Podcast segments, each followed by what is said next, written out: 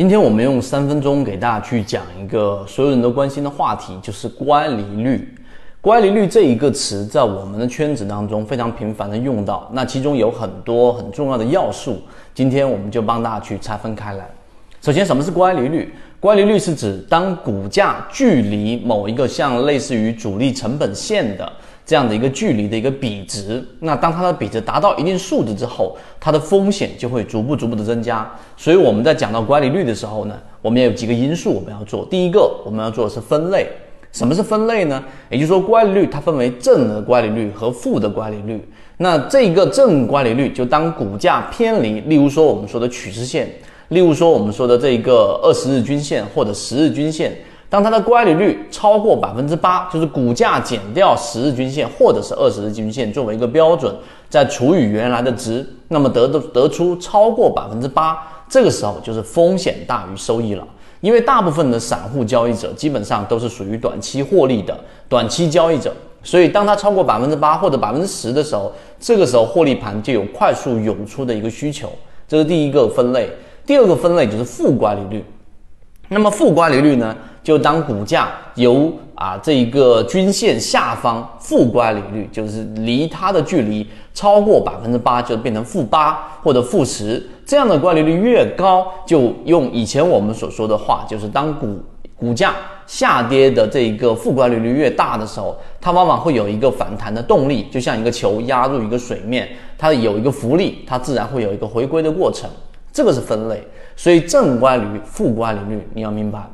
那第二个，我们要不要做一个信号或者做一个指标来去做这样的一个正负乖离率的一个计算呢？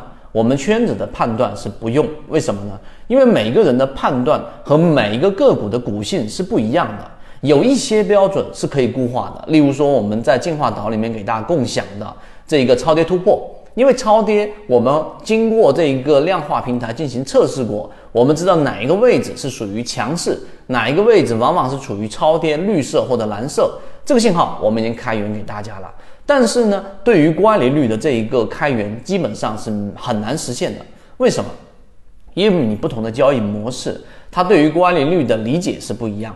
并且呢，我们还要做分类，不同的标的的股性，它对于乖离率的理解也不一样。这个我们后面会做完整版的视频分类给大家。那我举个例子，例如说我们的标准啊，例如说我是做波段的，我以二十日线作为一个乖离率的标准。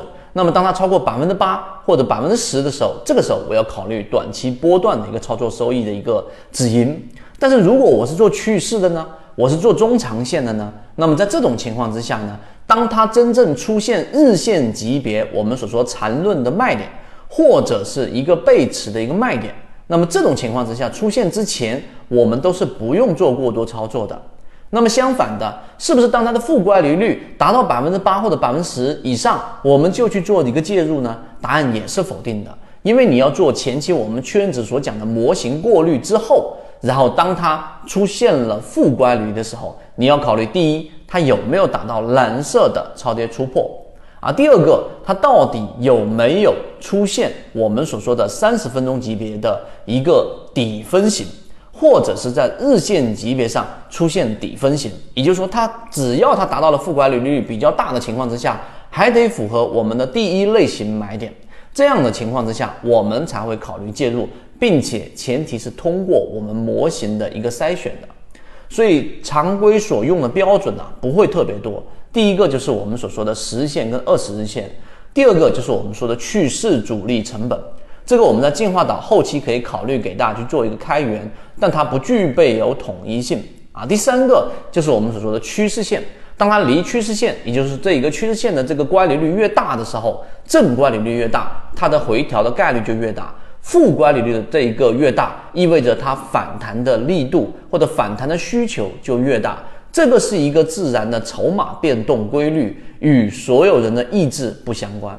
所以，当你明白这个乖离率之后，你也就清楚了。因为参看的标准不一样，以及每个人的交易模式，有些人是做波段，有些人是做中线，有些人会给出一个答案说，只要赚钱的操作，我都愿意去做。这是不对的，因为你的交易模式必须在当下这个环境以及你操作的鱼池是要有确定性的。到底是做波段加趋势，还是做中线趋势，还是做长线？至少到现在为止，我们圈子是没有给大家去讲过长线的交易的，基本上是一个月到三个月左右啊，最长不超过两个季度，也就是半年的时间，因为我们要考虑到靠近起爆点。